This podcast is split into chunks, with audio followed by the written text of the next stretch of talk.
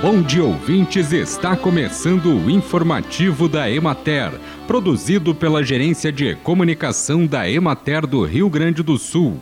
A apresentação é de Matheus de Oliveira, na técnica José Cabral. A colheita da soja está prestes a encerrar no Rio Grande do Sul e a proporção de área colhida era muito próxima a 100% no final da semana passada.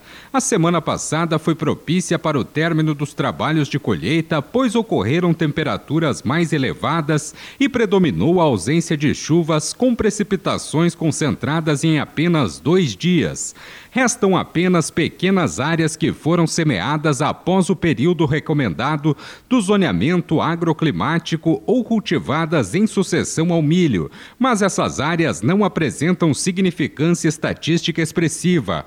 Ao longo da semana passada, aproveitando as condições de solo seco, os produtores aumentaram a aplicação de corretivos nas lavouras, uma prática que já vinha sendo realizada nas semanas anteriores. E as instituições financeiras começaram a disponibilizar financiamentos para as lavouras da safra 2023-2024 por meio da liberação de recursos pré-custeio destinados à aquisição de fertilizantes. Na região administrativa da Emater de Bagé, na campanha, ainda restavam algumas áreas a serem colhidas que devem ser finalizadas nos próximos dias.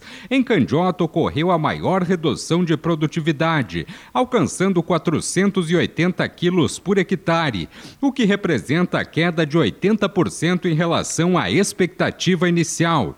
Em Ulha Negra, a redução é próxima de 70% e em Lavras do Sul é de aproximadamente 40%. Já em Dom Pedrito, a produtividade se manteve estável ao longo da colheita, atingindo patamar significativamente superior em comparação com os demais municípios vizinhos, com a diminuição inferior a 5%.